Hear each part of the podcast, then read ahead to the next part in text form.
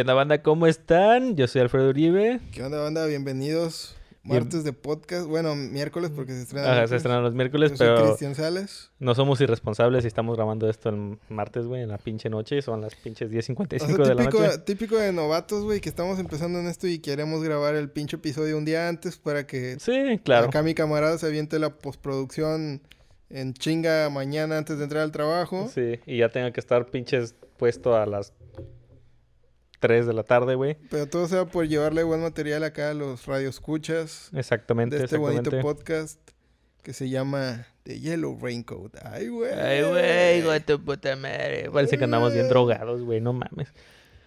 ¿Qué pedo, Chris? ¿Cómo andas? Pues bien, güey, aquí andamos. ¿Qué onda? ¿Qué, qué ha sido de tu semana? Una pinche basura. No, no es cierto. Eh, el viernes fue mi cumpleaños. Ah, sí, sí, para que le manden sus Mis felicitaciones. felicitaciones, ahí hijos de su perra madre. a Fred. Hola, madre, güey, qué agresivo, güey. Eh, que se vayan a la verga, güey. Oh, no, eso nadie nos escucha, cabrón. Simón. Eh, tuve tres días de vacaciones, entre comillas, güey. Pedí el viernes, el sábado y el domingo es mi descanso, así que por eso digo tres días, entre comillas, güey. Y me chingué la rodilla. Bueno, ya hacemos un paréntesis aquí porque este güey ya tiene la rodilla chingada desde hace un chingo, o sea, ya no es Sí, sí, sí. novedad. Ya no es novedad. No es güey, pero cargué un mueble todo porque estamos intentando hacer un cuarto de los que tenemos aquí, un estudio. Sí. Entonces, eh, cargué un mueble, lo subí hasta la bodega de arriba y me chingué la rodilla y valió pito. Y pues de eso se va a tratar el podcast de hoy. Sí, o güey, sea, de la maldición de las rodillas. O sea, ya después de los 25 años ya empezamos a valer Güey, tengo 25 años, pero con rodilla de 40, güey. Así es, güey. O sea, no pues, mames. ya, O sea, mucha gente se va a identificar con A veces eso, en la mañana le pongo WD-40 para que... para que se calibre, para que se calibre chingón. Pero bueno, pues vamos a empezar con el tema. Bonito tema, Bonito sabrosón tema, sabrosón tema.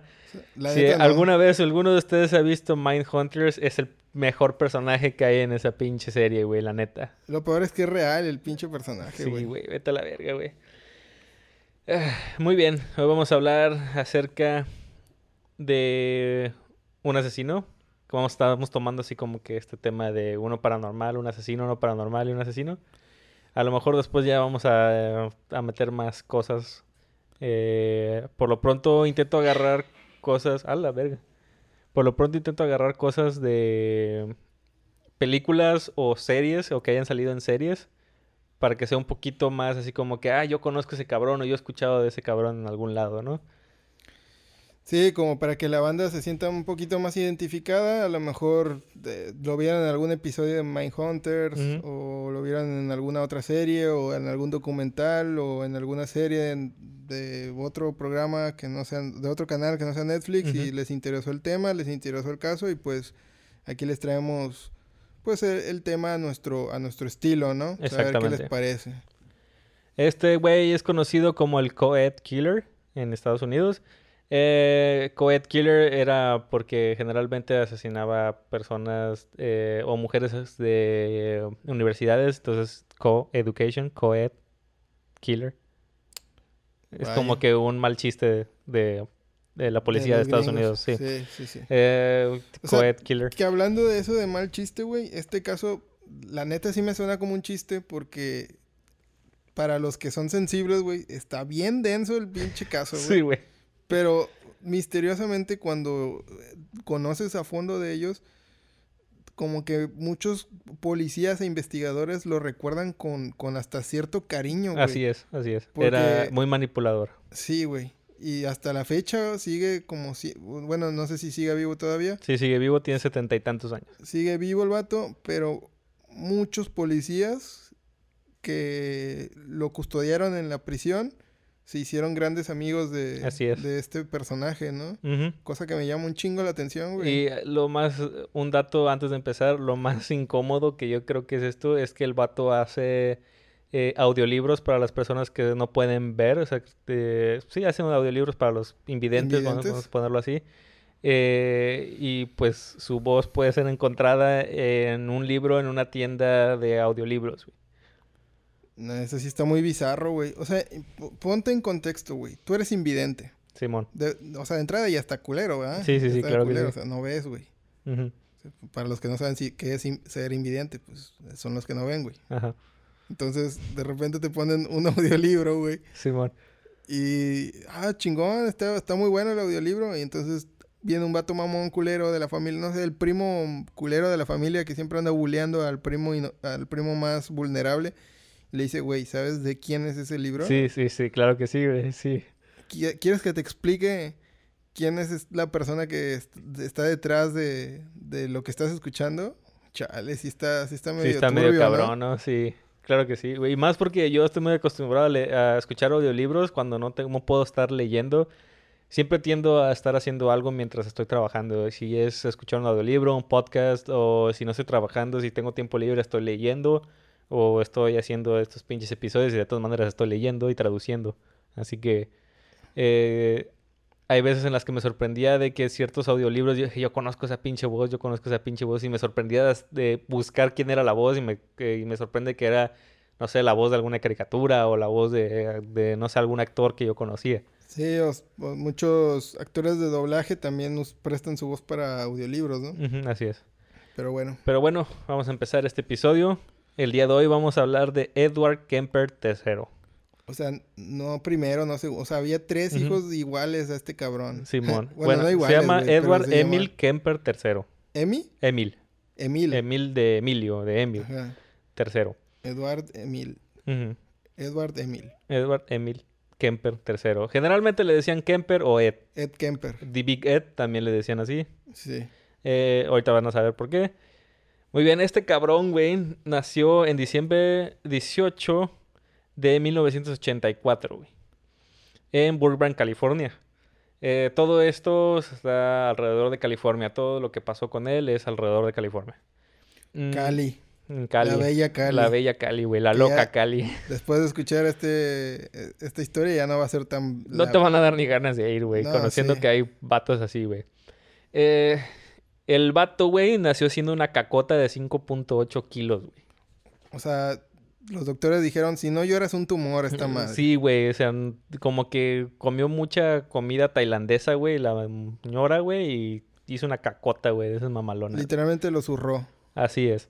Mm, él era muy inteligente, pero desde que era muy niño presentaba eh, actitudes psicopáticas y antisociales, lo cual, pues, digo, ya sabemos. ¿Cómo que- terminan esos casos? Sí, exactamente. Bueno, adelantándonos 10 años, eh, O sea, pero actitudes te refieres a... O sea, no sé si lo vayas a decir, a- pero pues el vato empezaba a torturar animales. y- Ajá, exactamente. Bueno, a eso es a lo que voy. Me gustaría que lo, que lo comentaras porque ese punto de tortura en animales como que es ya una es un alerta factor- roja, sí. ajá, es, como... que, hey, si, ven, si ves Mindhunters, eh, ahí puedes ver el perfil que ellos están usando y generalmente el torturar animales era directamente relacionado a asesino serial. Sí, o sea, para las mamás que nos están escuchando en casa, pues si ven a sus hijos de, de pronto como que haciéndole algo a sus perritos, a su Güey, yo digo que si el niño está jugando y lo pateó, pues eso pues, no, no entra, ¿verdad? Pero si ya ves que el cabrón le tuerce el pescuezo, los mata, güey, les corta las patas, les arranca Mira, los pelos, güey. ¿Quién, ¿Quién de nosotros no, no se cargó uno de esos pollitos, güey, por, por abrazarlo o hacerle así, güey? Nos Simón, pasó a varios. Simón. Pero ya de que el vato esté así como que buscando, no sé, güey. Lo voy a meter al microondas a ver qué la verga, pinche Sí. nugget de pollo, güey, a la Sí, vez. no, sí, sí está más denso, entonces Sí, hay que prestar mucha atención en ese tipo de cosas. así es. Muy bien. Adelantándonos 10 años, güey, cuando... Eh, güey, cuando él tenía 10 años, enterró vivo un gato de la familia, güey. Eh, él esperó a que se muriera, o sea, lo enterró, esperó que se muriera, después lo sacó, lo decapitó y puso su cabeza en una estaca, güey. Ah, Eso te- tenía 10 años, güey. no, pues ya sí, así eso para 10, o sea, no entiendo cómo no, bueno, no sé si su familia era funcional, no creo que haya No. sido muy funcional, pero no entiendo cómo un niño que hace eso, como que rápido no... No le- levanta sospechas. Ajá, sí, pero es- es que tampoco estábamos en los 80, 94, serían 10 años y en el 94, güey. De todos modos, güey. Pues sí. No. No, no, ya- ha de haber sido antes, ¿no? porque si nació en 1984 y tenía 10 años cuando hizo esa madre, era Ah, 1994. entonces ahorita no tiene 70. Ahorita ha de ser una persona como de qué será, unos. Eh, No, espera, sí tienes razón. unos 54 años. No. Mm, No, no, no. Me, la- me volé la verdad. Como unos 44 años. Oye, discúlpenme las matemáticas. Bueno, lo checaremos a rato. Es joven, es joven. la persona, entonces, sí, sí, tienes razón. Eh, después de esto, eh, a, la, a la edad de 13 años, la familia compró otro gato, güey, porque primero se estaban tratando de recuperar de la mamada que hizo este pendejo, güey. Ajá, De la traumatización que tuvo este pendejo para sus hermanas. Para eso tenía dos hermanas. ajá. Y eh, el vato se dio cuenta de que el gato quería más a su hermana que a él, a su hermana más pequeña. Sí. Y al vato pues no le agradó eso, siendo un pinche psicópata, güey. Entonces el vato lo acuchilló y guardó pedazos del cuerpo del gato en su closet hasta que su mamá lo encontró. Obviamente de haber Ah. apestado a mierda, güey. No, pues no, sí, ya estamos hablando de que el vato sí tenía serios problemas, güey.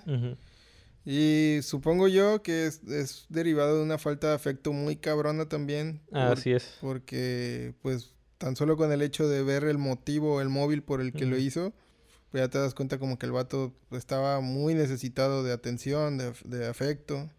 Así es. Y pues, ¿qué más? ¿Qué onda? El vato tenía una tendencia media rara, güey. Tenía unos rituales medio sexuales, güey. Con las muñecas de sus hermanas. El vato solía hacer actos medios extraños con las muñecas y quitarles eh, la... Ya ves que tienen una unión en la cabeza, como que hacen pop. Ajá, Ajá, sí. Y las muñecas también se las quitaba. O sea, las muñecas, las manos, vaya, se las quitaba a las muñecas. Sí. Y eh, el vato tenía así como que, bueno, tengo entendido que hay por ahí una parte en donde él dice que solía, cuando no estaban sus hermanas, decapitarlas y eyacular sobre ellas, Chale. sobre las muñecas. Eh, sí, es algo medio, medio extraño. Eh, una ocasión, la hermana mayor de él lo molestó diciéndole que por qué no besaba a una maestra en la que, a la que él le tenía un crush, a la que estaba enamorado de ella. Ajá. Y el vato le dijo, si yo la fuera a besar, tendría que asesinarla primero. Esto cuando todavía tenía como 14 años. No, sí, el vato sí estaba muy denso, güey. Sí, sí, estaba perfectamente O sea, mal del sí- culo. Sí, estaba así como para, hijo, ya métanlo, o sea, antes, lo antes posible, Así metan a es. este güey a un, a un psiquiátrico y jamás, jamás lo saquen de ahí, güey. Exactamente. Mm, el vato solía robar los binoculares de su papá para ir a espiar a su maestra eh, por la ventana y así verla desnuda y así. O sea, el vato te estaba como que muy... eh, tenía un crush muy grande sobre su maestra. O sea, tenía una obsesión con Tenía su una maestra. obsesión con su maestra, el cual pues no llegó a más, ¿verdad? Simplemente fue una obsesión, gracias a Dios. Gracias a Dios. Exactamente. Eh, uno de sus juegos favoritos de niño era jugar a la cámara de gas o a la silla eléctrica. Eh, Curioso. sí, curioso. Esto consistía en que el vato ah, obligaba a sus hermanas a que lo amarraran a una silla y prendieran un switch imaginario y el vato hacía como si se muriera, güey, por así decirlo, como si se hubiera electrocutado como si muriera ahogado o asfixiado en la cámara de gas. Y eso le gustaba al vato. Le enculaba, güey. Eh, digo, eran, hasta ese momento eso pues se me hace un poco más inocente, pero aún así como que sacado de pedo, güey. No, no, güey, o sea, yo fuera el padre de ese niño, sí me sacaría un chingo de pedo, güey, porque en primera, pues, no es un comportamiento normal. Ajá, exactamente. Y en segunda, güey, pues, a esa edad están los vatos jugando con sus pelotas, con sus... O sea, o sea, no, no literalmente con sus pelotas, sino con sus pelotas de plástico, güey, con sus pelotas de fútbol, de básquetbol. Simón. Están como que interactuando más con sus amigos en Y bicicleta. sobre todo en ese año, güey. Sí, güey, o sea, había como que más distracciones normales Sí. que pudo haber hecho un niño de su edad que andar jugando a la silla eléctrica, a la cámara de gas, a estarle quitando las cabezas a las muñecas de sus hermanas, güey. Mm, Cuando era niño, este güey tuvo dos experiencias cercanas a la muerte, güey. Eh, ahí te puedes de- de dar más o menos a entender, güey, qué tan jodida estaba la familia, güey, porque su hermana mayor lo intentó empujar a un tren en movimiento, así que casi se lo lleva a la verga el tren. Y la misma hermana lo empujó a la parte honda de una alberca y el vato casi se ahogaba, güey. Ok, entonces, pues familia difícil, familia complicada, güey. Así de jodida estaba su familia. No me hubiera gustado haber nacido en una familia así. Mm, Está... está medio raro, ¿no? O sea, de- desde ahí podemos ver cómo empezó este desmadre, güey. Sí, ya como que te dan alertas rojas, como que te da el... los antecedentes de la familia, pues ya te empiezas a, a hilar los, los puntos del porqué de- del comportamiento de esto. A ver, pero vamos a, a debatir un poco aquí, güey. A Si ver. tú crees que este tipo de personas, a lo mejor adelantándonos un poco, ¿tú crees que el factor familia, obviamente es muy importante, pero crees que sea un 100% o crees no que son de 100%, nacimiento? No es un 100% y tampoco creo que sea de nacimiento. Mm, si, ah, bueno, yo leí el libro de Mindhunters, no te explican al 100%, es más como que acción, más acá como de... Sí, como... Como diciéndonos nosotros somos la verga, ¿verdad? Y fuimos los que descubrimos esto. Eh, pero ahí te das cuenta o te más o menos te explican del perfil que ellos siguen y, eh, y cómo van creando ese perfil, cómo se dan cuenta de que es un potencial asesino en serie. En este, en, creo que les llamaban, no era asesino serial, sino lo que les decían asesino en serie. Este. Y parte de eso es, uno, eh, pues eh, lo antisocial, lo retraído. Dos, tenía que ver mucho la familia, si él era bulleado, si él era eh, humillado por su familia, si no le harían caso. Tienen todos estos factores. Y él, lo que es Kemper, eh, que es en el quien se basaron, fue el primer personaje o el primer asesino en el que se basaron para hacer ese perfil. Fue como el molde, el molde Ajá. para que ellos empezaran a armar su perfil porque no sé si los güeyes que salen en Mindhunters en la serie realmente fueron algunos agentes Sí, reales. fueron agentes reales. El libro, o sea, el, el- O sea, la el serie, libro y la serie es real. la serie, en- lo que pasó en la serie de que estos vatos cuando están siguiendo los casos de los asesinos que ellos van investigando, Sí. sí es real que ellos van y lo consultan a él, que van, que lo van, lo visitan y le preguntan, a ver, güey, este, ¿cuáles fueron tus, in- tus motivos? Sí, así es. Este, ¿cuáles fueron tus emociones al momento de realizar esos actos? O sea, sí fue real que ellos lo contactaron, fueron a visitar la prisión para que les diera más información de cómo actuaba su cerebro para hacer ese tipo de actos. Sí, sí es real. Eh, la, la gente Ford, y no me acuerdo cómo se llama la otra gente, fueron los encargados de hacer todo eso. Ford fue el primero, fue el que fue solo con, con Kemper. El primero fue Kemper. Fue primero con Kemper y Kemper, al ser tan manipulativo y al querer estar en todos lados, güey, a pesar de todo lo que hizo, pues se le hizo buena idea de que en él iba a estar basado eh, lo que es eh, los antecedentes de una persona con un perfil criminal o de asesino serial. O sea, como que él vio la oportunidad de figurar en, en dentro de, aunque sea en, ese- en esa... O sea, lo vio como... ten- si mal no recuerdo, para él era como un logro, ¿no? Como- Exactamente. Era como un honor el hecho de que la policía se basara en su perfil Y para... que le estuviera pidiendo ayuda a la policía. Bueno, el FBI, el, el buró. Sí, o sea, era como, wow, o sea, cumplí uno de mis logros o algo así, ¿no? Así es. Eh, eh, sí, el vato era así como que... Entonces, volvemos a la pregunta inicial, o sea, ¿se nace o se, o se hace? No creo que haya alguien que nazca con eso, sino creo que conforme mejor- vas creciendo vas adquiriendo ese tipo de cosas. A lo mejor sí se, se, al momento de nacer, a lo mejor sí se adquiere como, o sí se nace con alguna desfunción, eh, no sé, por decir, el, el problema de no poder relacionarse socialmente, de pero a lo mejor los factores culturales, los factores familiares terminan de influir para que se incline hacia ese punto, ¿no? Sí, eh, bueno, sí tienes un buen punto. Igual y sí se pueden hacer, pero depende de... eh, es como que algo que lo activa, ¿no? Yo supongo que es así como que un switch como de activación, que no es así como que nada más clac, sino que son ciertas circunstancias que lo van a empezar a activar de poco en poco hasta llegar a tronar. Probablemente sí, porque también, o sea, he visto otros casos como, como no sé si has visto el niño, la niña rusa, creo, que era como psicópata también, Sí. o no sé si era rusa o estadounidense, no recuerdo. Pero de chiquita decía como que muchas incoherencias o muchas cosas así que sacaba de pedo a sus familias y a los psicólogos y demás. Y tengo entendido que a esa niña, o sea, no cometió ningún acto ni hizo nada criminal, pero la empezaron a tratar con psicólogos y demás. Y ahorita creo que ya es una, una persona adulta y se logró rehabilitar. O sea, Ajá, exactamente. a lo mejor si lo detectan esas alertas rojas a tiempo, puede ser que eviten o a lo mejor muchos fueron rehabilitados antes de que se activaran o antes de que pasara algo así. Exactamente. En Mindhunters también, eh, bueno, lo que era el buró, lo que era el buró, el buró estaba interesado únicamente en cómo atrapar, es- hacer ese perfil para poder atrapar asesinos seriales.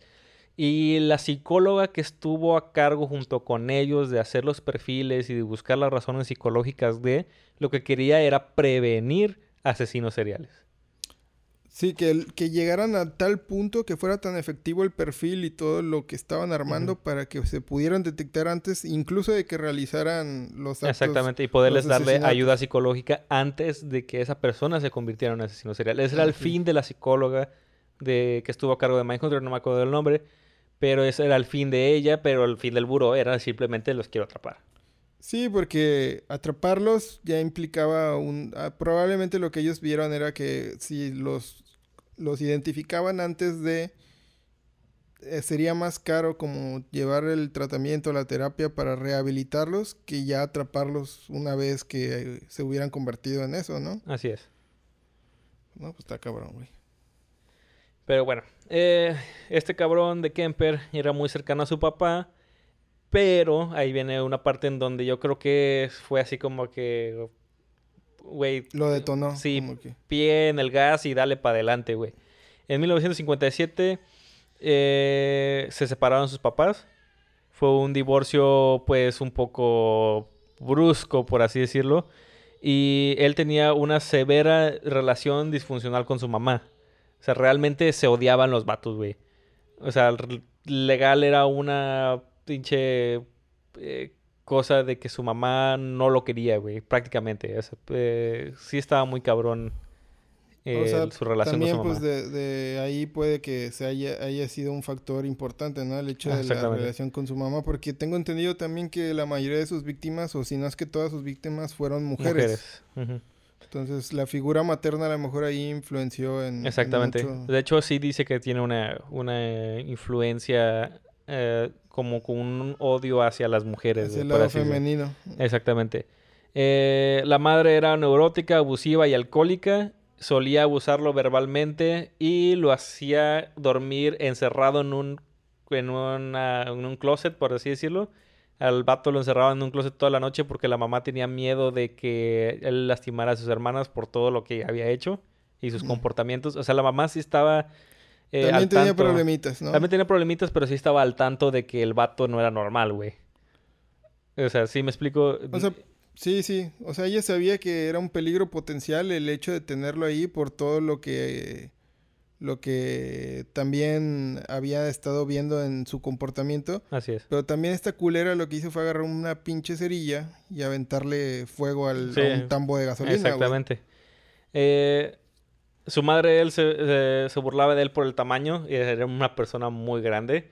Eh, cuando tenía 15 años, él ya medía un metro con 93 centímetros. Olo Borgo, güey. Pues está, yo mido 1,80, 1,79, güey. Tú has de medir como 1,80 también, más o menos. Un 80, sí. Eh, imagínate un vato de 1,93. Nosotros, entre comillas, podemos decir los que estamos en estatura arriba del promedio, pero tampoco somos de un metro 93, güey. Y no, y lo sorprendente también es que a, a los 15 A años. los o 15 sea, años, güey. Me parece increíblemente sorprendente la cantidad de dan- danonino que tuvo que haber tomado ese cabrón, Güey, el vato que aunque quisiera pasar desapercibido con la antisocial que era, no podía, güey. Ah, aparte como el físico de ese güey era como el, o sea, era un imán para los para los pinches pasaditos de lanza, ¿no? Claro que sí, sí, se O buleaban sea, de él. el vato estaba medio gordillo, alto, lentes, Sí, o sea, cachas- esto- el cachazapes del salón, güey. sí, güey, a huevo. Eh, ella se rehusaba a mostrarle afecto porque creía que lo iba a hacer gay, güey. O Y- sea, Sí, sí, güey. o sea, no le mostraba afecto porque decía que lo iba a hacer gay. O sea, hasta aquí en este punto de la historia, 80% fue la familia, Sí. 20% el vato traía pedos. Simón. Eh, también le decía que él era como su papá y que ninguna mujer nunca lo iba a querer. Así, o sea, imagínate, güey, decirle a un vato de 15 años esa mamada, güey. Y burlarte de él porque está alto, güey. Y ya con problemitas, Y, güey. sí, sí, o sea, ya sabiendo, a sabiendas de que tenía pedos mentales. Eh, su madre se dice que sufría de trastorno de límite de personalidad. Bueno, pues ya... Ya vemos más o menos de qué parte de la familia vino ese pedo, ¿no? Sí, sí, ya vemos que, que la, la señora pues ya traía sus, su problemita. O sea, entonces, güey, a pesar de que el 80% fue también el entorno familiar en el que se crió, pues esto también, el dato de que la mamá tenía un trastorno... De eh, límite de personalidad. De, límite de personalidad me da como que cierta cierta señal de que tal, tal vez eso también se pueda heredar genéticamente, ¿no? O sea, Sí, es posible que se herede genéticamente. De hecho, hay una historia que luego la vamos a compartir donde es eh, abuelo, padre e hijo. Donde los tres fueron asesinos seriales. a la madre, güey. No, pues sí, sí, sí tiene mucho Sí, que ver sí la tiene genética, que ver la entonces. genética, exactamente. O sea, tal vez no, como ya lo mencionamos, tal vez no el 100%, pero sí. Sí, pero sí, debe haber un caso de, no sé, 100 casos, o sea, de 100 eh, eh, con descendencias, pero lo hay. Sí, sí se ha dado. Sí, sí, Ha se ha dado. existido. Ujú, Y ese caso, pues, es el, por así decirlo, el más datado acerca de eh, descendencias que donde los tres fueron asesinos seriales. Eh, cuando el vato tenía 14 años, el güey juntó un chingo de lana, güey. Bueno, no chingo de lana, juntó lana, güey, y se huyó a casa de su padre. El vato juntó para poder eh, pagar el autobús y mamás así. Y el vato se largó con su papá. Ella se había casado de nuevo y tenía un hijastro. Mm, el vato vivió un tiempo con él, pero después su papá, al momento de tener problemas con el hijastro y con su nueva esposa, eh, lo envió a vivir a casa de sus abuelos en un rancho en North Fork, California. O sea, tampoco lo. También ha de haber sido difícil, güey, de que el vato fue buscando. O sea, no se sentía a gusto primero con su mamá ni con sus hermanas, ¿no? Eh, de alguna forma era muy apegado a su papá cuando era chico. Así es. Y supongo que ha de haber buscado la manera de estar junto a él o de, o, no sé, ahorró toda su lana, lo, lo que pudo haber ido, lo que pudo haber estado juntando Simón. de poco en poco. Se fue a buscar a su papá y resulta que el papá tampoco lo aceptaba, tampoco lo Exactamente. quería. De hecho, empezó a tener problemas porque pues el vato le daba atención al hijastro y el vato, pues al ser muy pegado con su papá, como que eso lo puso celoso. Y mm, eh, ahí fue donde empezaron los problemas con su madrastra o con la esposa de su papá. Y fue así como que, "Ey, güey, sácalo de aquí a la verga porque este vato está medio loco y no vaya a hacer alguna chingadera. Y pues sí, lo mandaron con sus abuelos. Los mandaron a vivir con sus abuelos, eh, Edward Kemper primero, por así decirlo. Eh, el vato odiaba estar en ese pinche rancho, güey, odiaba estar con sus abuelos, se la pasaba diciéndole a su abuelo que era un pinche senil. Y él proyectaba el odio a su- a con su mamá, el odio a su mamá lo proyectaba con su abuela. Él decía que les quitaba su hombría y se la pasaba humillándolos. O sea, a él y a su abuelo le quitaba su hombría eh, y que se las pasaba humillándolos. O sea, la, la abuela era una abuela mandona, güey. Que, y el pinche abuelo pues tenía el mandil bien puesto, entonces... O sea, como que estaba hecha con las ideas antiguas, ¿no? Y, y como que tampoco lo aceptaban muy bien a este cabrón. Sí. Y pues también lo estuvieran chingando ahí un poquito, ¿no? Así es. Eh, mira, aquí es donde veo que tuve el error. Eh, porque... eh, ¿Duplicaste hojas o qué? no, en 1964 fue cuando fue su primer asesinato y yo puse que nació en el 1984. Entonces sí Ah. puede que sí tenga 71 años. O sea, pero ¿cuándo nació entonces, güey? Ah, si él tenía 10 años, aquí tenía 15. De 64, quítale 5. Era en eh, 56. Nació en el 56, 56, ¿no? Y todavía quítale 10. 46. 46, entonces sí puede tener 71 años. Ah, ok. Es que también a mí se me hacía como que muy... Sí, sí, sí, muy... Como muy... que para el... Dijiste que al 94 tenía 15 años, Sí, ¿no? No, en el 94 tenía 10 años. 10 años, ajá. Sí, pero Se me hacía equivoqué. como que, ah, cabrón, este güey está muy joven, ¿no? Y Sí. se- según yo, ese, ese pedo ya tiene mucho. Sí, sí, sí, ahí fue donde me equivoqué. Eh, error de typo. Em, en agosto 27 de 1964, el batillo Kemper ya tenía 15 años y tuvo una discusión con su abuela. Él se enfureció tanto que tomó su rifle calibre 22 que su abuelo le había dado para matar eh, para cazar, vaya, para cazar venados. Sí, pues eran de rancho. Típico que. Sí, típico de como, como el cabrón del, del. Segundo episodio. De Xavier, ¿no? Sí, que, que le, Que- le dieron su pinche riflito. Ya tengo un riflito. Simón. Voy a practicar. Va a practicar unos tiros, no la vaya a cagar. No vaya yo a cagar. Bueno, el vato caminó hacia la cocina donde se encontraba su abuela. Su abuela estaba haciendo, ella hacía dibujos, eh, digo, libros para niños. Ella eh, los, los dibujaba y pintaba y así como que historias y mamás así. Y el vato se dirigió hacia la cocina y su abuela le dijo que no le disparara a ningún pájaro, por favor. El vato, en lugar de hacer eso, le disparó directamente en la cabeza y dos veces más en la espalda. Olo borgo. Después de eso, el vato procedió a cuchillarla ya muerta, o sea, post-mortem. No, no, no des tantos detalles, güey. Güey, por favor, güey. El vato la güey. cuchilló post-mortem y después de eso eh, procedió a agarrar a su abuela y arrastrarla hacia la habitación, güey. Eh, digo, ¿qué más quieres? Tiene 15 años, güey. O sea, no puede ser posible que, que pueda hacer ese tipo de cosas, güey. O sea, sí, sin, sin miramientos, o sea, sin arrepentimientos, tómalas allá el vato.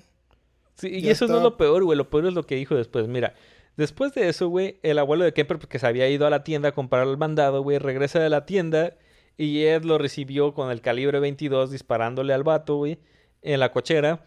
Y después él llamó a su mamá, güey. O sea, no sé por qué verga llamó a su mamá y su mamá lo convenció de llamar a la policía, güey. Entonces el vato habla a la policía y se queda esperando afuera de la casa que llegara la policía. La policía ve todo el desmadre, güey. Y le preguntan al vato, hey, güey, ¿por qué hiciste esta mamada, güey? Y el vato nada más les contestó que solo quería saber qué es lo que se sentía matar a su abuela, güey. La madre, güey, ya estaba perturbadito el chavo, el chamaco, güey. O O sea, sea, no sé qué pedo con el vato, güey. Bueno, de hecho creo que la historia como yo la había investigado, como yo la había escuchado, era que el güey hizo lo que le hizo a la abuelita, güey. Y como creo, no, no, creo que no había llegado el abuelo todavía, güey. No, no, no. El abuelo se había ido a la tienda y luego regresó. Ajá, pero como él estaba esperando a que alguien llegara y lo descubriera Ajá. y nadie llegaba, lo que hizo fue, Fue hablarle a hablarle su a, la mamá. policía. No, la- bueno, le habló a su mamá y su mamá le dijo que le hablara a la policía. Ajá, pero él como que est- estaba esperando que alguien le Exactamente. lo cachara en, la- en- en lo que había hecho. Sí, exactamente. Pero como nadie llegaba, pues el vato dijo, ah, pues le hablo a la policía. Simón. Eh, al llegar su abuelo, el vato, pues te digo, como te digo, lo recibió con el calibre 22 y la policía le dice que por qué entonces mató a su abuelo y el vato le dijo que él iba, que la- su abuelo iba a estar muy enojado, que no quería que llegara a casa y que se enterara de que su esposa estaba muerta. Ah, o sea, el abuelo también le disparó. Al abuelo también le También se disparó. lo cargó. Sí, también. Ah, caray. O sea, el abuelo regresa de la tienda, güey, y el vato le dispara, güey, porque, o sea, y la policía le pregunta que entonces, ¿por qué le disparó también a su abuelo? Y el vato le dice que porque, o sea, el vato iba a estar muy enojado, güey, y que él no quería que supiera que su esposa estaba muerta. O sea, puros pretextos sin sentido, güey. O sea, Exactamente. puras madres así de incoherencias, ¿no? O sea, sí, o sea, no tiene sentido, güey, su pinche mente retorcida, güey. sí, sí, sí. Después de eso, el vato, pues la policía se lo lleva y los psiquiatras a los que se les eh, le ponen al vato, güey, para que lo diagnostiquen, lo diagnostican con paranoia esquizofrénica y lo ponen en manos de la unidad de criminales de mentes en el Hospital Federal de Atascadero, California. Mm, digo, ya sabíamos como que iba para allá, ¿verdad? Eh, Sí, güey. O O sea, sea, ya eh, se habían tardado, güey. Sí, se habían tardado el vato, güey. Eh, mientras el vato estaba ahí, los médicos, enfermeras y especialistas y... ¿Cómo se llaman las pinches viejas que... o los social workers, ¿cómo se dice? Trabajadores sociales. Trabajadores sociales, güey. Trabajadores sociales, pincho pocho. Simón, soy un pinche pocho. O sea, güey. O sea, dice Sara. Ay, güey. Eh, mientras estaba ahí, güey, estos vatos eh, estaban en desacuerdo con el diagnóstico, dado a que Ed no presentaba delirios ni, alu- ni alucinaciones. Ellos no pensaron que fuera esquizofrénico ni que tuviera... Y aparte de eso, tenía un coeficiente intelectual de 145, güey. O sea, era una normal, persona... ¿cuánto es, güey? Lo normal, tía, no estoy seguro, creo que está alrededor de entre 80 y 90, güey. ¡Hola, madre! O sea, este vato era un Era- prodigio. Es un prodigio, güey. El vato es demasiado inteligente, güey. No, pues con razón manipulaba a tanta gente. Y así. Exactamente. O sea, el vato es. eh, se supone que era muy inteligente, güey. Para, ten- para ser tan psicopático o psicópata como quieras Bueno, es que también dicen que ese es un rasgo también, ¿no? Sí. De que es gente sumamente inteligente, sumamente, eh, pues sí, o sea, con, con, muy- con una habilidad para poder manipular, para Sí. poder planear. O sea, sí, o sea, están cabrones estos güeyes. Bien pudo haber sido un ingeniero de la NASA, algo más Sí. sano, güey. O sea, sí, algo así. Si hubieras nacido en mejor familia, yo creo que sí hubiera a lo llegado. mejor era el nuevo Steve Jobs, el nuevo Sí, Bill a lo mejor lo hubiéramos conocido no por esta mamada, sino por otra cosa. Sí, güey, o sea, qué bonita forma de cagarse también el futuro. O a lo mejor eso es lo que el vato pues, le gustaba, güey, no sé, güey. Sí, estaba muy. Sí, estaba muy random muy este perdido. pedo. Eh, el vato fue re- eh, rediagnosticado con desorden de la personalidad pasivo-agresivo. Él era un, preside- eh, un presidente, un prisionero modelo. Ahí vamos con la dislexia otra vez. Análisis. Análisis. Él fue un prisionero modelo, que raro, ¿verdad? Con todos los pinches psicópatas. Sí. Que son, que realmente son psicópatas, güey. ah, siempre terminan siendo prisioneros modelos, güey. Eh, A ver, creo que ahí estamos grabando otra vez. Eh, dificultades técnicas XD, Regresamos, regresamos. Nos, queda- nos quedamos en prisioneros modelos. Eh, el vato, entre comillas, fue rehabilitado, güey. entre comillas. Y se hizo asistente de un psicólogo de ahí mismo del, de Atascadero, de la unidad de criminales de mentes de Atascadero. Ajá. Y el vato le lo capacitaron para tomar las pruebas eh, psicológicas de los demás criminales del hospital. O sea, qué grandiosa idea, güey. Capacitar a un mismo. a uno. a un loco, güey. Ajá, exactamente. Bueno, pero para, para ellos ya estaba rehabilitado, güey. Es como que este vato no tiene nada, güey. Esos vatos decían. Güey, a mí se me, se me hace tan estúpido el hecho de que pensaran que. ¿Cómo pueden saber que ya está rehabilitado, güey? Si ni siquiera entienden el, el- la mente de una persona así, güey. O sea, Sí, no, o sea, no, no, yo tampoco entiendo cómo, cómo ellos sabían que el vato estaba rehabilitado, pero bueno. ¿cómo a nadie se le, se le pasó por la cabeza, güey, de que tal vez el vato era una estrategia para, para que lo. Para que lograra tal vez el objetivo que él tenía era precisamente eso, güey. Exactamente. Tener acceso a toda la información y Él asegura que con las pruebas que hizo y los resultados, eh, eso le ayudó a manipular a su psicólogo. El vato aprendió todo de las pruebas, o sea, él tomó todos los resultados y vio así como que, güey, si no hago esto, si no hago esto, y si hago esto, y si hago esto, van a creer que soy normal, güey. O sea, estaba un paso adelante de- incluso de un profesional de la salud mental.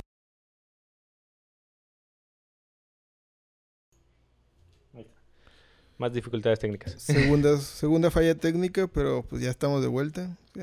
Bueno, estábamos donde estábamos comentando que este güey empezó a, a A juntar la información que el mismo psiquiatra estaba recopilando para hacerle pruebas a los demás pacientes o a los demás este criminales que estaban dentro de ese reclusorio de ese loquero. Sí, así es. Y entonces el güey, eh, como era una persona, su persona sumamente inteligente, güey, estaba hablando de una persona dotada mentalmente, pues se Sí. dio cuenta del patrón que ellos tomaban en consideración para ver si eran una persona peligrosa o una, per- una persona normal. Entonces llegó a tal punto de absorber toda esa información para poder manipular a al, al mismo psiquiatra o al mismo Así es. psicólogo que, el- que eh, lo atendía, ¿no? Así es. Eh, también eh, dice que aprendió de criminales de ofensas sexuales que es mejor matar a una mujer antes de violarla para evitar dejar testigos. Chale, güey.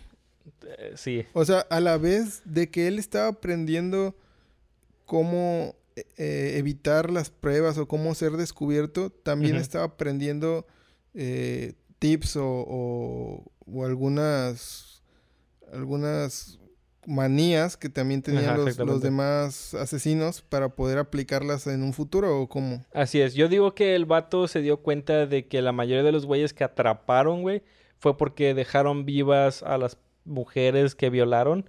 Sí. Y entonces para él fue así como que fácil. Ah, güey, pues para que no me atrapen, pues mejor las mato primero y después las violo. Chale, güey.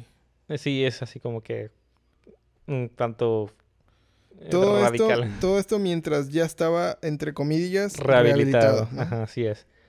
Eh, hey, güey, ¿por qué lo dejaron ir, güey? Eh, cuando eh, Kemper cumple 21 años eh, el 18 de diciembre de 1969. Eh, se había aprobado a sí mismo como rehabilitado y fue liberado en libertad condicional. Bueno, estábamos hablando que eso fue ya cuando cumplió la mayoría de edad en Estados Unidos. Así es. Tal vez el peso de la ley no era tan fuerte en, sus, en su caso en- hasta este momento porque es. estaba haciéndose, lo estaban tratando como un menor de edad, ¿no?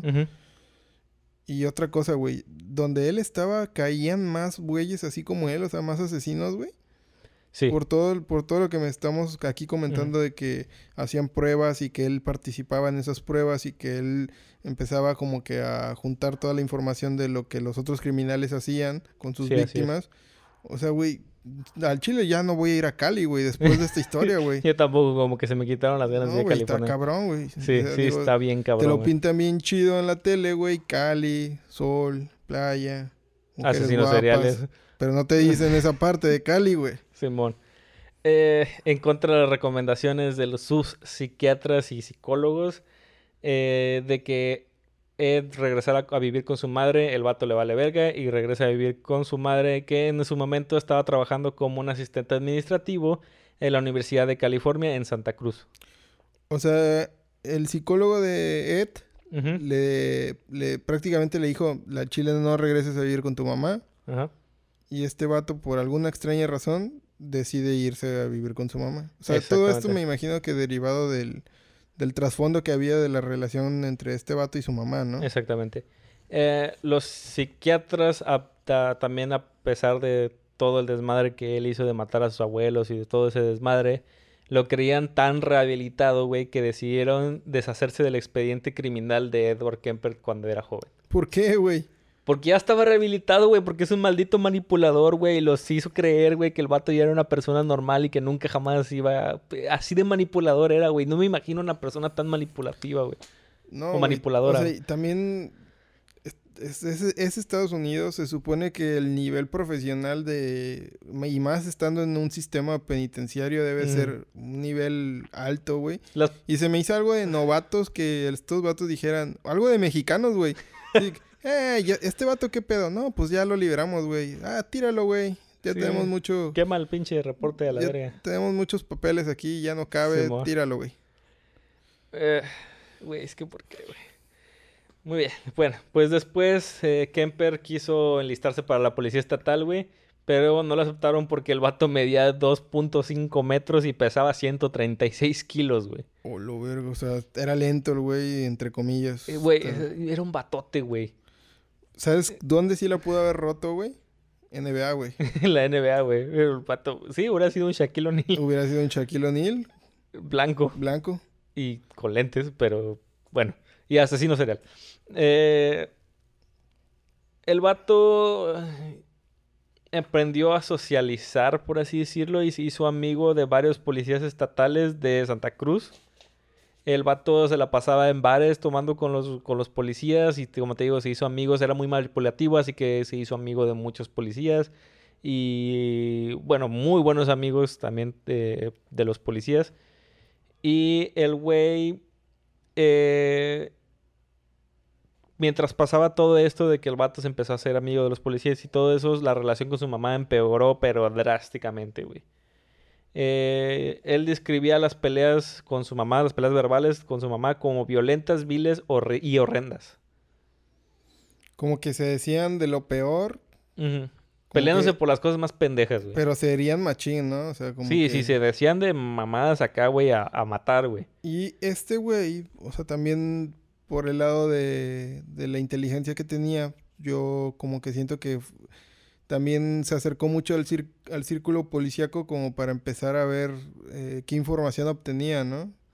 Como para ver cómo operaban, como para ver los puntos débiles. Exactamente, o sea, eh, el vato, a pesar de que estaba en peleas o a pesar de que, de que, pues no estaba en la mejor condición mental, güey, para decirlo así, eh, siempre era muy captativo de todo lo que pasaba a su alrededor, güey. O sea, si, pues como el vato era tan inteligente, lo que hacía siempre era manipular a las personas para obtener lo que él quería. Ya. Mm, en este caso se vuelve a repetir el patrón. El vato ahorra el suficiente dinero para mudarse con un amigo en Alameda, California. Y eh, para poder escapar de su mamá, pero aún así no, no pudo, güey, el vato, porque su mamá se la pasaba chingándolo por teléfono y de repente aparecía en el departamento de su camarada, güey. Y el vato, como no tenía suficiente dinero, no ganaba suficiente dinero, pues le decía quédate unos meses y ahí la tenía, güey. De todas maneras se la pasaba peleando con ella, güey. O sea, como que tenía una relación amor-odio también con la mamá, porque a pesar de que no llevaban buena relación, se peleaban bien culeros, o sea, al final de cuentas ahí seguían los dos buscándose de alguna manera, ¿no? Así es. Y ya después es- realmente sí aprendió a socializar al grado de tener amigos dispuestos a vivir con él, ¿no? Así es.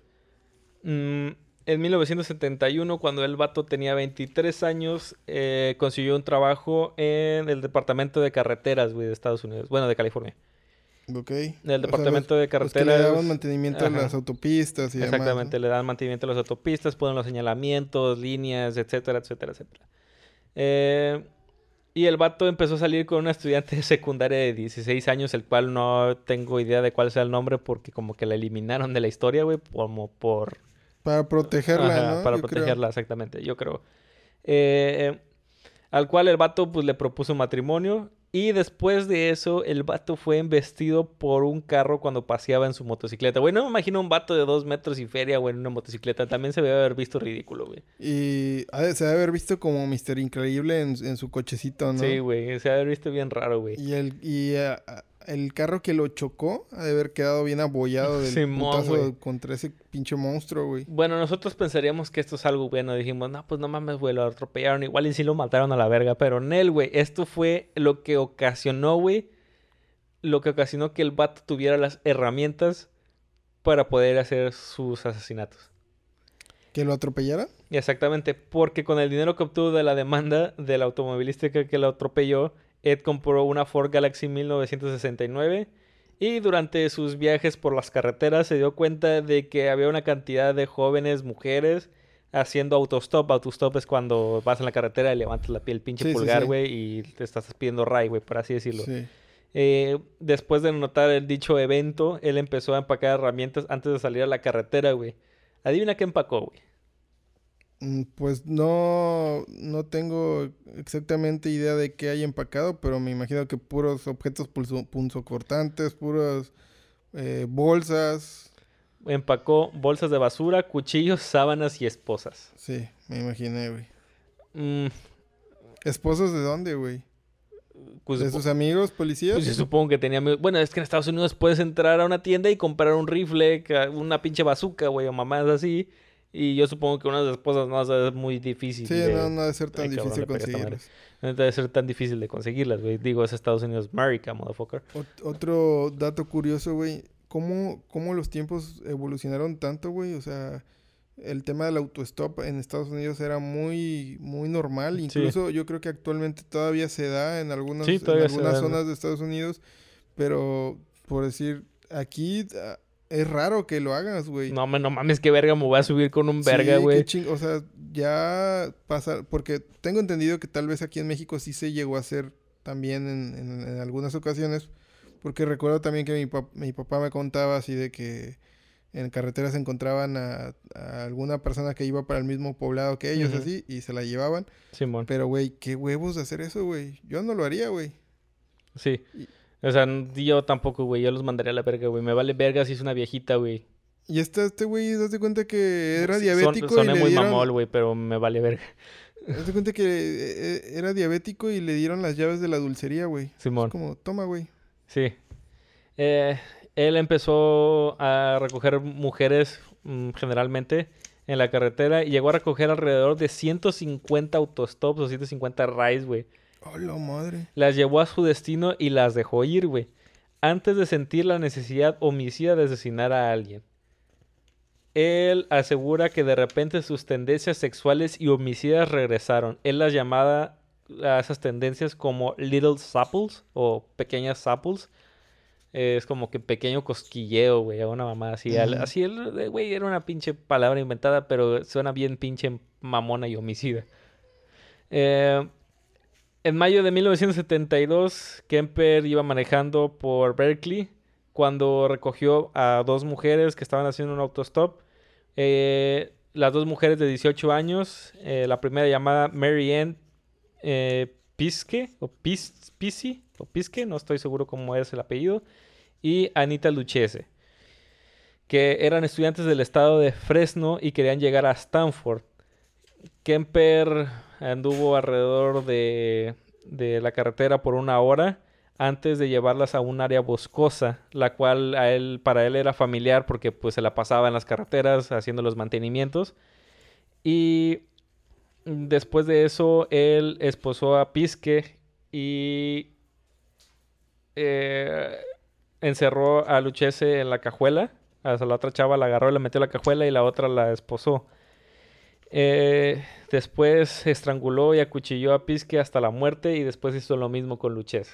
Esos fueron sus primeros, bueno, no primeros, su tercer y cuarto asesinato.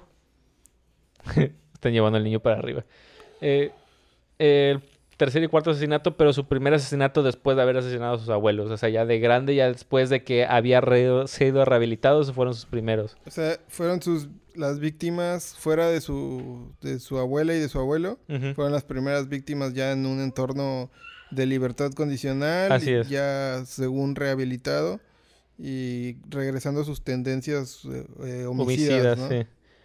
Eh, dice que el vato comenta que mientras le ponía las esposas a Pisque, eh, él rozó con su mano uno de los senos de la muchacha y le pidió disculpas porque el vato se le sintió vergüenza. Oh, vaya. Sí, qué caballero, ¿no? Sí, no, pues Todo un pinche caballero, güey. Se mamó el vato, ¿eh? Unos modales de primera de aquí del señor. Así es. Él después colocó los cuerpos en su cajuela y se dirigía a casa, pero fue detenido por policías eh, porque el vato tenía un stop de la parte de atrás rota.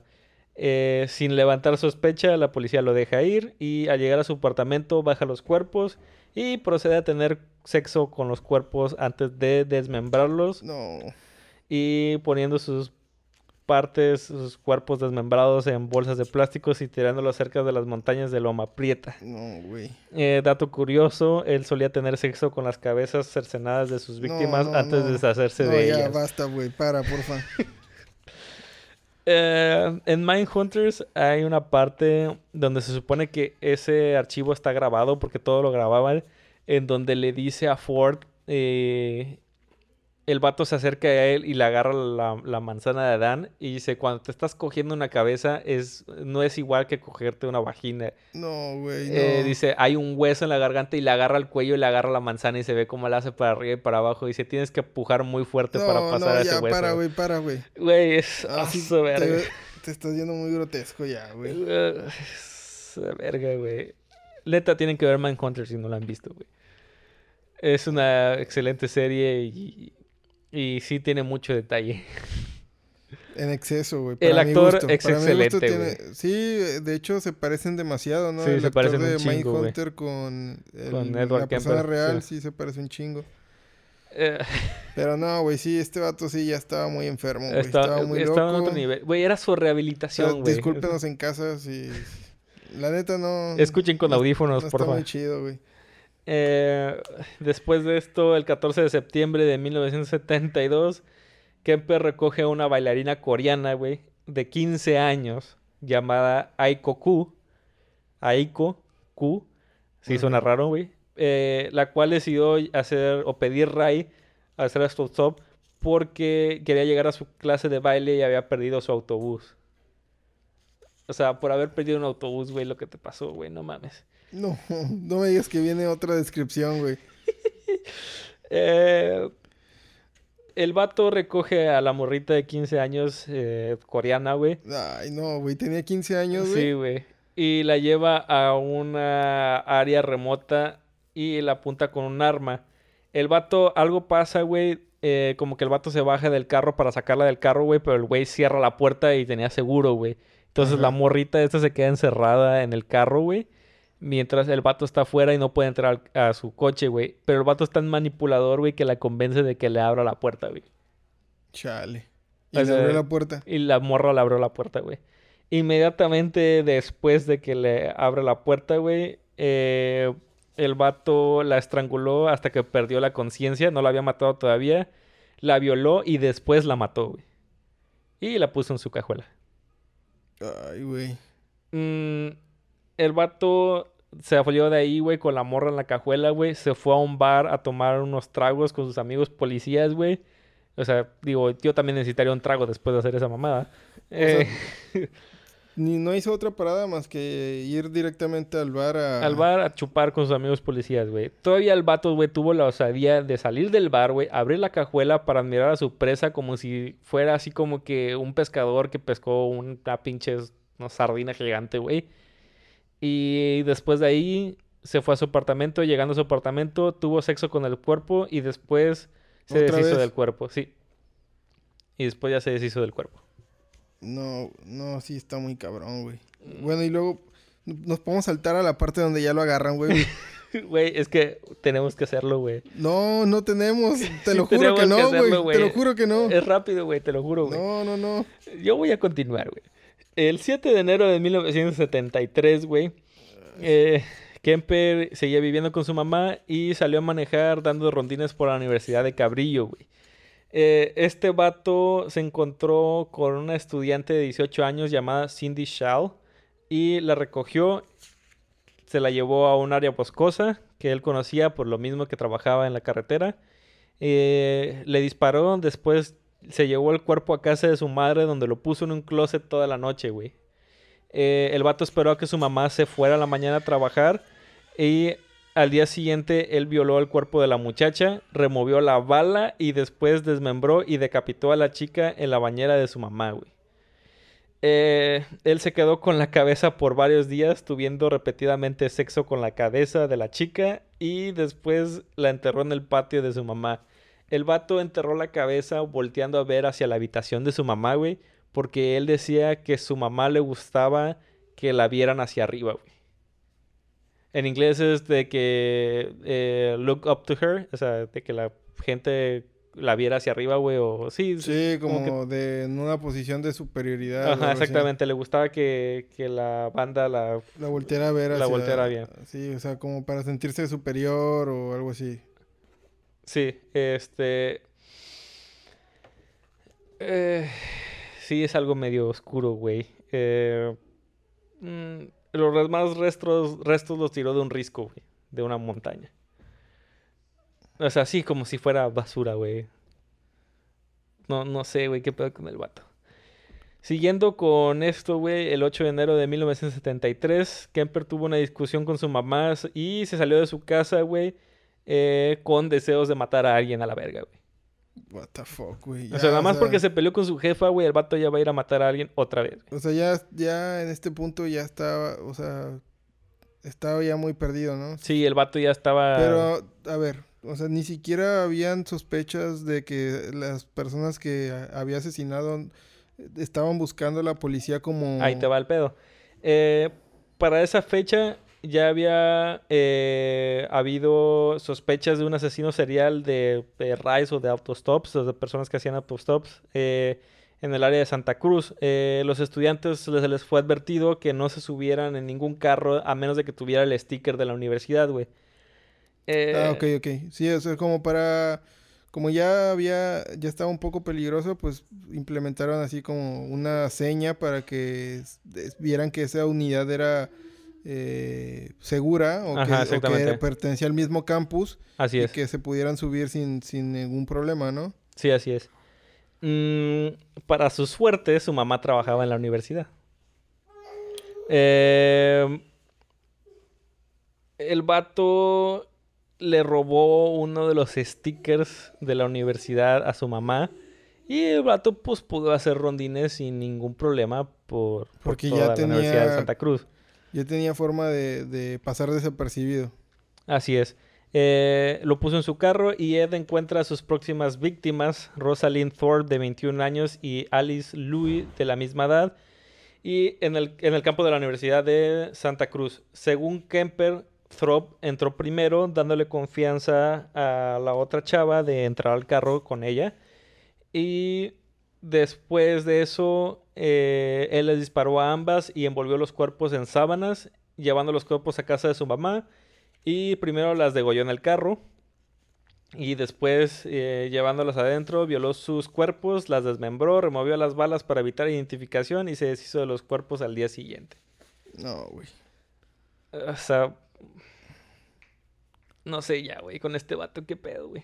Ya vamos a acabar, güey. Ya, ya viene el final, güey. O sea, era muy metódico también a hacer sus chingaderas. Sí, era muy, muy, muy metódico. Por eso es, es el, el, pinche ejemplo perfecto para las personas estas del FBI que fueron a, para hablar con él. Tener como...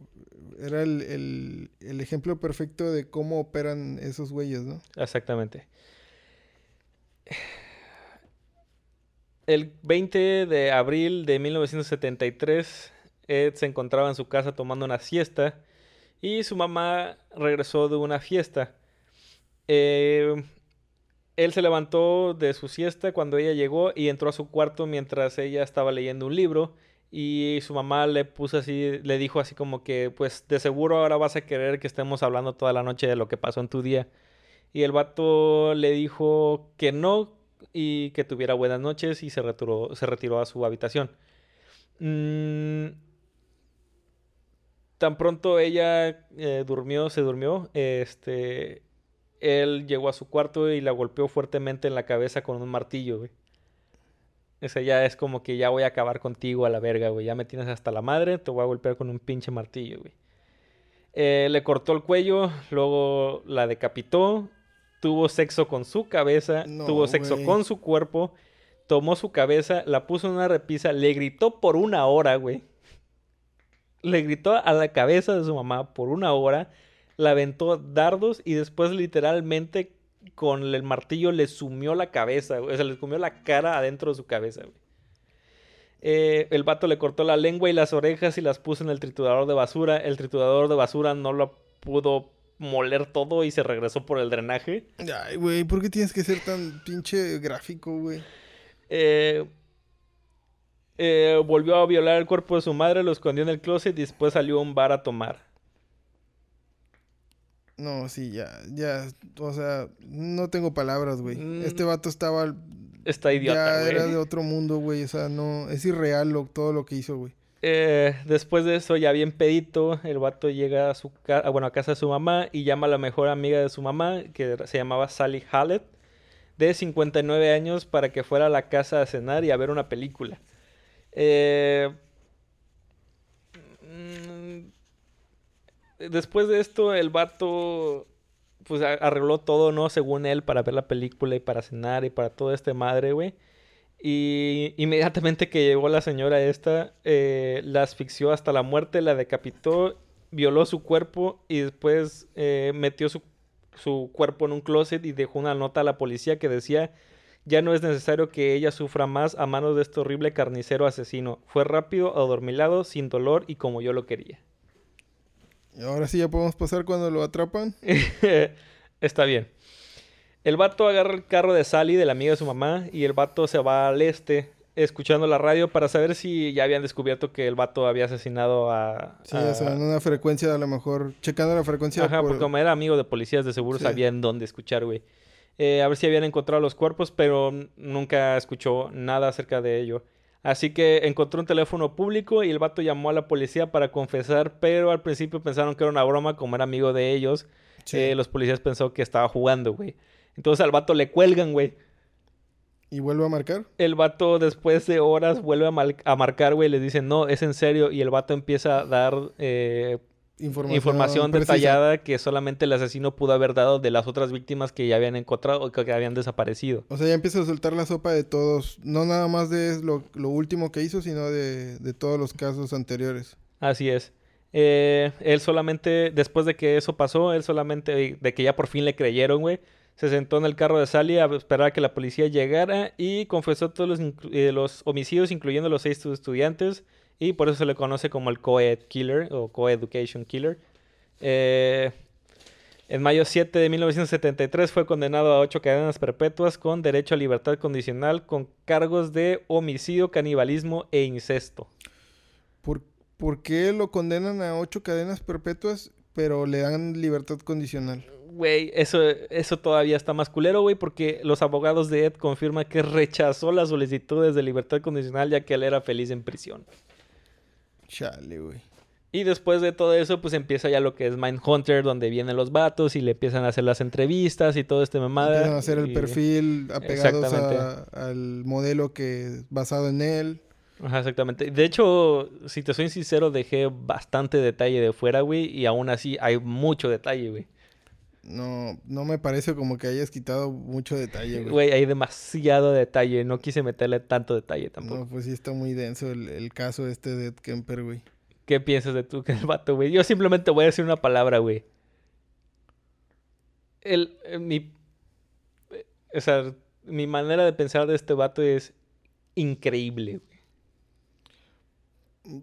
Mira, a mí sí me parece increíble, sí me parece fascinante es- este, tipo de, o sea, del cómo opera la mente más que nada, pero tampoco soy de la idea así como que sea fascinante en el hecho de que sea algo que a mí me, me atraiga como explorar, ¿me entiendes? N- No me atrae el explorar, güey. Simplemente se me hace increíble que este vato pudo haber hecho esas cosas. Increíble que el vato fuera tan inteligente, que fuera tan manipulador, que existan personas así y que aparte de ser increíble, el vato no pasaba desapercibido, güey. Medía dos metros y pesaba 136 kilos, güey. No mames, o sea... eh, Estaban buscando por todos lados un asesino de dos metros, güey. Sí, lo tenían eh, frente, a, frente a sus narices. Exactamente, eso es por eso de la importancia de lo que pasa en Mindhunters de hacer un Sí, perfil. o güey. sea, el vato operó eh, sin...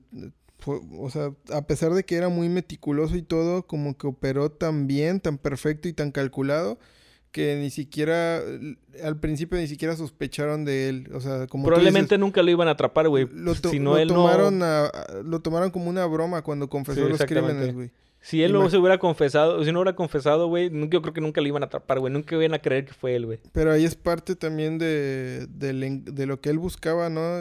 Porque también creo que esa parte de ser atrapado también era como parte de su plan, parte de su mentalidad. Sí, así sea, es.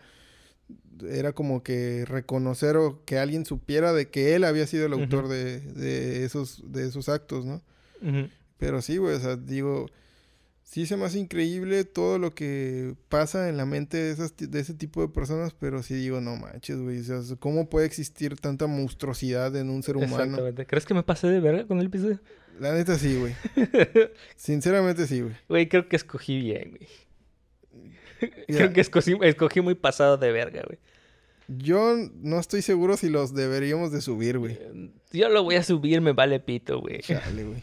Bueno, Ah, pues bueno, sí. pues no sé, amigos, yo ya no quiero comentar más al respecto. El próximo va a ser algo paranormal, güey. Así que vamos a descansar un poquito de, de estos asesinos. Y créeme que no hay. Bueno, sí, sí hay, güey.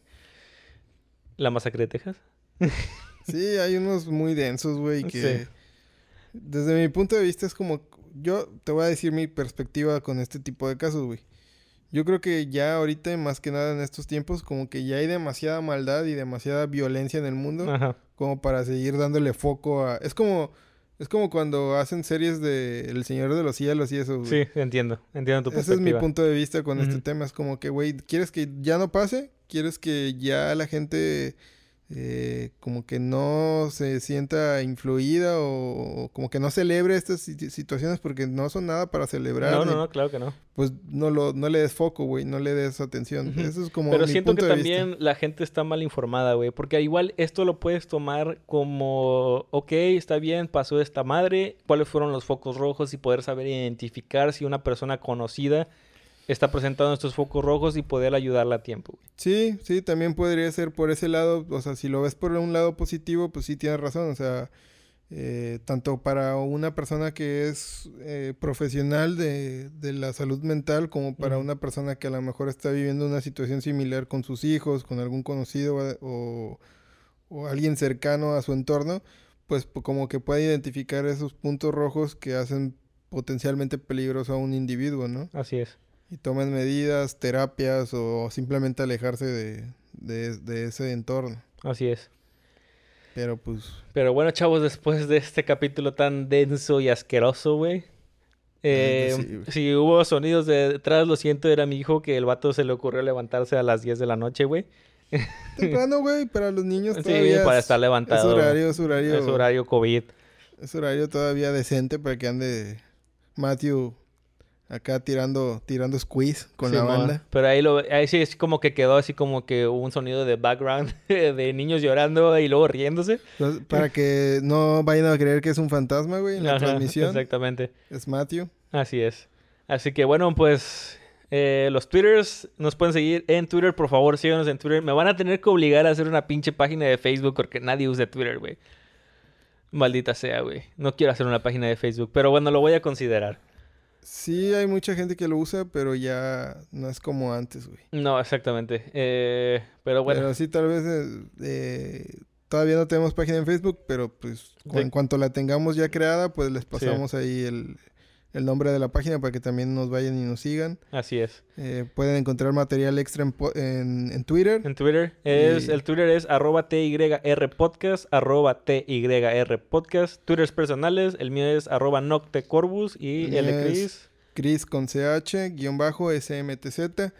Por ahí si no sigues, si no sigues la cuenta del podcast y me sigues a mí o, o- o sigues a Fred, pues ahí retuiteamos cada que compartimos el enlace a los nuevos episodios. Así es. De hecho, está pineado el, el enlace directo a Spotify para que puedan checarlo eh, todos los episodios que van saliendo. Ah, igual no sé si quieras comentar, eh, el- eh, est- estos episodios salen en, en Spotify, pero no, no sé si los puedan, podamos seguir en otras plataformas. Lo pueden seguir en Apple Podcast y eh, directamente en la página de Anchor y en Overcast, me parece. Entonces ya saben, chavos, ahí por si no, no manejan Spotify, pero manejan alguna de las otras plataformas, pues ahí nos pueden seguir. Eh, comenten en las redes sociales cómo les está pareciendo este nuevo proyecto que estamos emprendiendo. Ya le estamos dando chido, tratamos de ser constantes con los episodios. Así es. Espero que la calidad de audio haya subido un poquito. Ya compramos unos micrófonos, una interfaz nueva. Eh, desde la vez pasada teníamos la interfaz, pero ahora ya tenemos micrófonos nuevos y esperemos que suene chingón, güey. Sí, estamos tratando de subir el nivel de este pedo, ¿no? Estamos Así tratando de, de darles algo de calidad. Este, aunque este episodio está dudosa calidad. Sí, exactamente. Pero, Pero- eh, eso es lo de menos. Pero bueno, pues esperamos que lo hayan disfrutado, que lo hayan pasado bien. Déjenos por ahí en redes también si quieren escuchar algún otro tema, eh, ya sea paranormal, de algún caso criminal, algún caso sin resolver, Así es. o algún misterio de, de ahí de, de la Tierra, del espacio. Así Un es. tema de alienígenas también estaría Eso chido. estaría chido, güey. Quisiera hacer algo así como de abducción o una mamá. Ándale, yo creo que uno- los próximos por ahí podríamos meter algo así relacionado sí. con, con el tema ovni. Así es. Y pues díganos ahí, denos ideas. Este, también se aceptan críticas constructivas. Así es. Los vatos, güey, así como somos, los, nosotros no nos ofendemos, güey. Pueden decirnos lo que quieran. Eh, y siempre y cuando intenten, este, pues mejorar lo que es este podcast, ¿verdad? Claro, eh, por ahí también planeamos algunos invitados, ahí hacer algún algún podcast con amigos para contar eh, historias que nos hayan pasado a nosotros. Güey, yo tengo o una buenísima, güey. El caso, el caso de, de Fred en, en Ciudad de México. El caso Coyacán le vamos a caso poner. Coyoacán. Eh, por ahí pues vamos a estar hablando de, de eso también y pues síganos, no, nos despedimos de, en esta ocasión, ¿no? Ya. No Bueno, si quieres chavos, agregar algo. Nada más, nada menos. Esto ha sido The Yellow Raincoat. Yo soy Alfredo Uribe. Yo soy Cristian Salas. Y nos vemos la próxima, hijos de su pinche. Madre, a ver si pueden dormir, culeros. Sobres vatos. Bye.